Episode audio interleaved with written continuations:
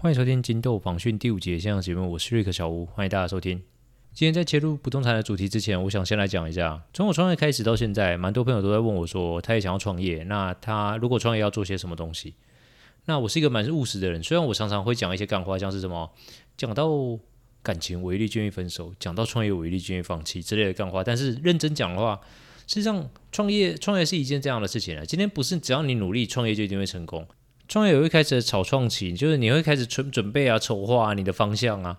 那你在准备准备这个方向啊、筹划这个时候啊，如果你没有一个稳定的方向，对吧？你很容易没有办法成功。因为我相信大家常常听过一句话，就是什么，呃，方向不对啊，努力白费。或者是你有听过说什么，我真的我只要做对的事情，就像站在巨人肩膀上，我的一小步就是别人一大步。我相信大家一定过类听过类似的话，这是没有错的。那而且不只是这样。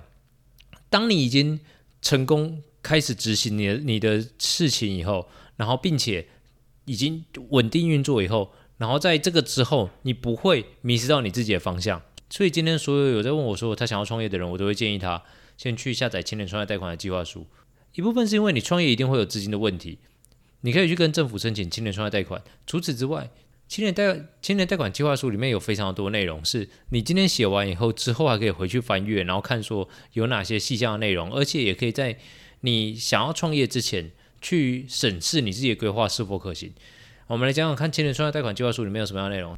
它里面内容很多啊，它除了让你可以自己去审视一下，我目前已经现有的设备有哪些，那我还需要补足哪些设备？那这些设备总共需要多少钱？那你这样就可以知道，你最起码还需要多少资金才能够创业？因为事实上，很多人创业，他的资就是自备资金是都不够的，所以后面才会有所谓的资金问题。那如果你可以先抓出一个初步初步，虽然我说句实在话，我自己创业也是这样，就是你一开始的预备资金一定是一定会有一些跟你一开始的预想跟后面的实作，它的预备资金一定会有一点落差。所以筹备资金的方式有很多，如果大家有兴趣，我之后再来细讲这样。那它后，我们再继续讲青年贷款计划书里面它有什么样内容？它里面就就是它里面还有什么？你的经营现况啊，公司特点啊，然后对整个市场的分析啊，然后你对你觉得你这个市场的潜质跟它的未来展望，那刚刚讲的这些完全都不重要。对，虽然虽然我也会建议大家打一打，因为打一打以后你可以比较稳定自己的方向，然后才不会就是在实行你自己创业的计划的时候迷失方向，然后。最重要是什么？最重要是下面的长贷计划，因为我们大家都知道嘛，今天如果你想要创业，是无非就是想要赚钱嘛，所以你的这个这个计划执行下去以后，它是不是呢真的能够赚钱，就格外的重要。来，它的它的，你可以到网上带下载那个青年创业贷款计划书的时候，它就会有范本，那范本里面就就就会有教你说怎么去算你的管销成本啊，或者是你的收入啊。它会让你自己简单的去算你的收入，然后算完你的收入以后，再去收减掉你的管销成本，像什么资薪资啊、地租、水电费，有什么杂支费用，全部加起来扣掉以后，你可以算出来你一个月可以赚多少钱。那在这里面有一个很特别重要，就是人员薪资。人员薪资，你今天算人员薪资，你要把自己也算进去。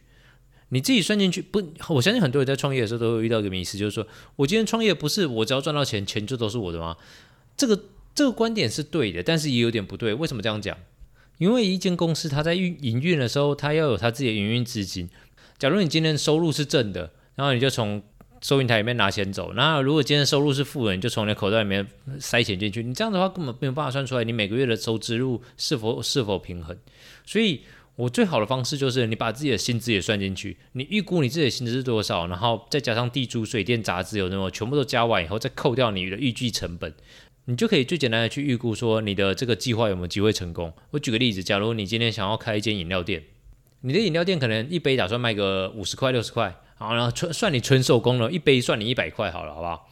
你的纯手工，然后原物料纯天然，然后你，然后你扣掉你的你自己的薪资，我你自己的薪资我算三万块，然后地租算一万五，那个房租店租算一万五，然后再扣掉杂支有没有？杂支那些我都不先计算，你们就是可以自己去抓，你们可以自己去抓。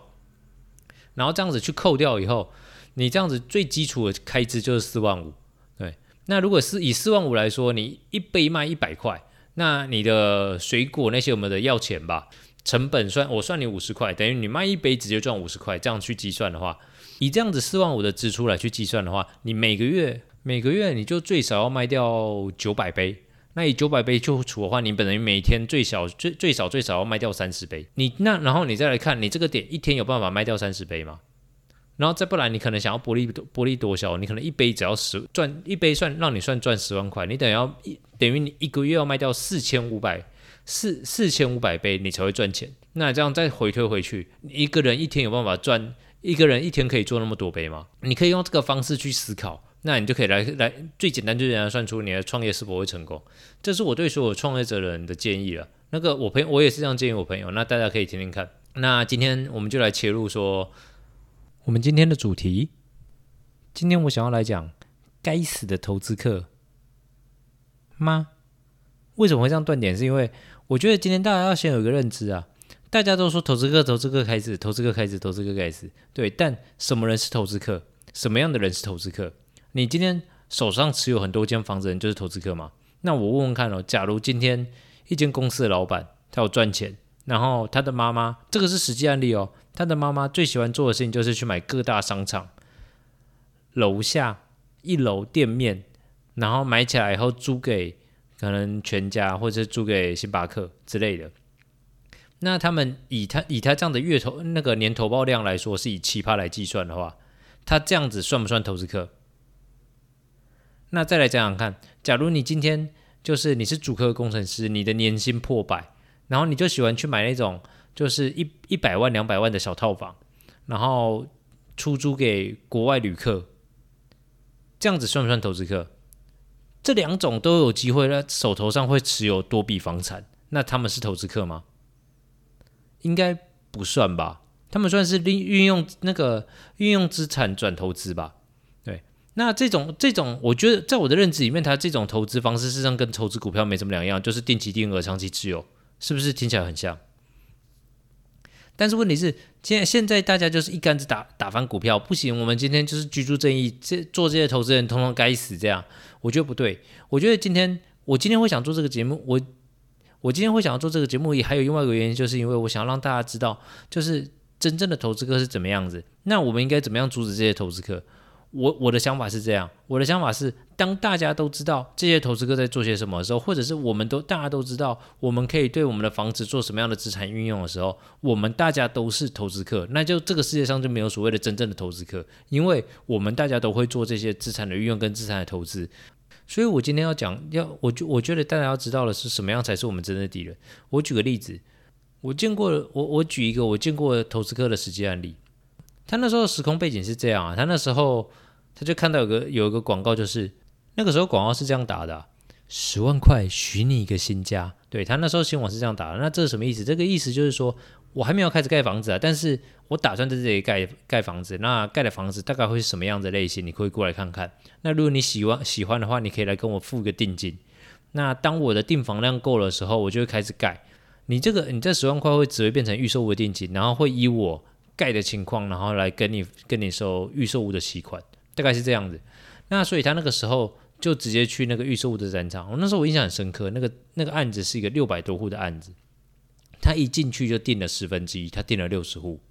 他订完六十户以后，我们今天要知道一个概念啊，今天你只要买大量，事实上你就跟批发商一样，你一定可以把价钱压低嘛。但是我们今天先假定他完全没有把价钱压低的状况下，他订了六十户。他那时候就跟戴小姐小姐这样讲，他说：“来，帮我挂回去卖，一间卖。”十万多的都是你的，来你看哦，今天预售屋的小姐她已经跟你成交了六十户，我已经拿了六十户的佣金，我再拿你的房子拿去卖，等于我可以这笔这个房子我可以抽两两次佣佣金，这样是不是听起来很爽？所以我预售屋的小姐一定会专就是努力帮你卖嘛。那除此之外，你看哦。一户多卖十万块，等于五百。如果假如是五百万的房子，它变卖五百一十万的话，它的等于每平的单，它每平的单价可能才做个几千块，还不到几万块。所以对于预售户小姐来说，一间要多卖十万块推出去，并没有很困难。所以她一个月就完销，全部推完。请问这个人他是赚了多少钱？他一开始订了六十户，一间十一间十万块的话，他等于花六百万。他一间又卖又又以十万块卖出去，等于。他赚了六百万，他一个月用六百万转六百万，而且是现实现交易，而且没有风险。这样就很不合理啊。所以我，我在我的认知里面，这才叫做真正的投资客，是因为这些人让不动产的价格一直蹭蹭蹭的往上升，这才是让我们居住正义无法实现的人。那这也是我为什么会想要录这节目的主要原因呢、那我录这节目，我是希望大家能够认知，是不是所有握有不动产的人都是就是该死的投资客？因为如果真的真我们这样真的这样认知的话，那这些就是手就已经有点像猎物了。我们要去分析到底是怎样的操作，才才会导致就是房产不动产一直在往上涨。那我讲完这个方式，大家也不用放不用担心，因为现在法规已经新的法规已经出了，这个方式已经没有办法再继续炒作不动产了。但是这个方式近两年才出的，也就是这个方式在两年以前都还是能用的。但是问题是，你看哦，两年以前都还可以用的方式，大家都不能，大大家却不知道，所以我才要说，事实上真正的投资客跟我们一般人的差异是在哪里？我们真正的投资客跟我们一般人的差异，事实上只有在资讯量的落差而已。真正的投资客对于不动产的资讯量是非常非常庞大。你知道投资客，就我之前在投资客底下工作的时候，他们每天工作就是做什么？他们每天的工作就是去拜访投拜访中介，因为真正会握有第一手的中那个不动产相关资讯，或者真正有接到好的案件的是中介。那他们会去拜访这些中介，然后希望从中介的手上拿到不错的案件或者好的案件，然后来接手。以前看到投资客是这样，但是现在法规一直在改，所以他投资客有相应的方式来做不同的变更。所以我才会想来录这个节目，因为我觉得。就算法规一直出，投资客也会一直与时俱进。所以，与其等相关的政策一直出，不如我们来提升我们自己，让我们自己能够了解并且吸收不动产相关的知识。那这样子的话，才不会变成让任人宰割的韭菜。那今天的节目就到这里，那希望大家会喜欢。那如果喜欢的话，可以给我好评，并且留言。那如果之后累留言量累积的够的话，那我就。会来个开开个 Q&A，这样子的话可以更直面的帮助到大家。那今天节目就先到这里，谢谢大家，拜。